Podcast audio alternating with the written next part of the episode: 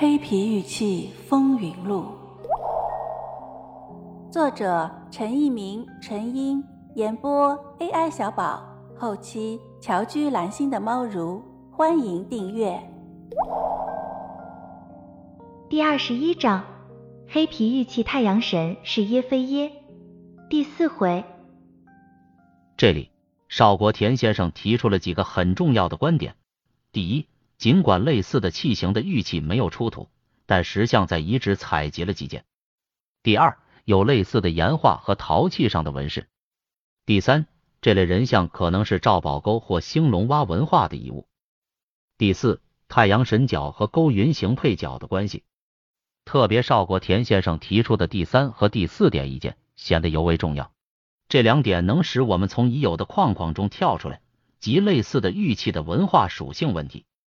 这些玉器可能不是红山文化的遗物，我们的意见是，它们可能早于红山文化。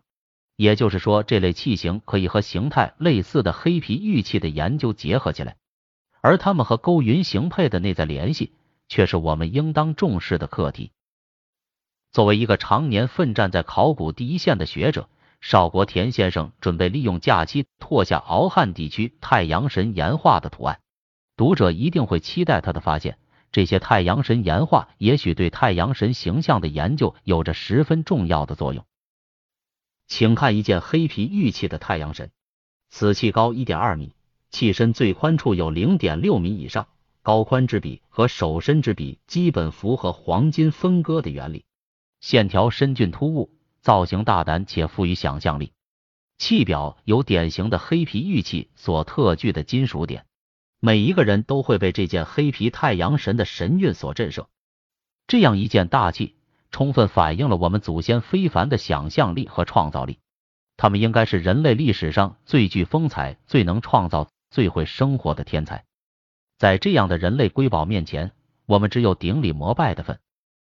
西晋皇甫谧所著的《帝王世纪》是专述世系年代以及世纪的一部史书，所叙内容上起三皇，下起汉魏。多采自经传图伪及诸子杂书，书中载录了许多史记及汉书去而不备的史事。据帝王氏记载，神农氏姜姓也，母曰任氏，有乔氏女，名女登，为少典妇。由于华阳有神龙首，感生炎帝。人身牛首，长于江水。有圣德，以火得王，故号炎帝。出都臣，有屠鲁，又曰魁魁氏，连山氏。列山氏，请注意炎帝的形象为人身牛首，和我们上面所讨论的太阳神的形象基本一致。牛首当然有角，而且是双角，牛角应该弯曲的，这和我们现在能见到的石器时代的太阳神太相像了。不管这个形象是炎帝部落的图腾，还是接近炎帝本人的长相，亦或是他所佩戴的面具，这类在文博界和收藏界熟知的形象。应该是炎帝或者炎帝族的真实写照。炎帝是以火得王，也就是说，他在当时是善于利用火的一位能人，因火的利用而受到爱戴，成为部落的首领。炎帝又称赤帝，号烈山氏，这都是和火有关的称号。而在石器时代，最容易引起森林大火的是自然界的太阳，对原始人类最具威力和杀伤力的也是自然界的太阳。因此，把炎帝这位善于用火的领袖比作太阳，是最顺理成章的事情了。事实上，在古籍记载中，炎帝也是我国传说中的太阳神。古籍《十遗记》就记载了炎帝神农助元秋以祀朝日，这是把炎帝和太阳相提并论的一个注脚。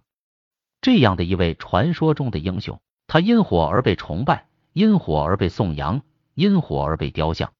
他的形象在石器时代被雕塑成牛首人身像，就应该是十分自然不过的事情了。这种雕像有大有小，小不盈长，显然是祭祀时佩戴所需；大如真人，显然是祭祀时崇拜所用。这就为我们留下了不同大小的太阳神像，供我们研究和探讨。作者在此并不打算过多开展学术研究和探索。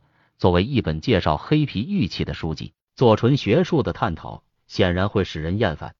我们在这里不过是讲述收藏黑皮玉器的风云，只是想告诉读者，黑皮玉器的确值得我们去研究，它不应该还遗留在荒山野地，淹没在历史的长河之中，而应该从人类的童年中走出来，在共和国的考古中刻下沉重的铭记，使我们祖先的辉煌成为我们乃至全人类永久的记忆。听友你好，本节就到这里了，喜欢请订阅哦，下节更精彩。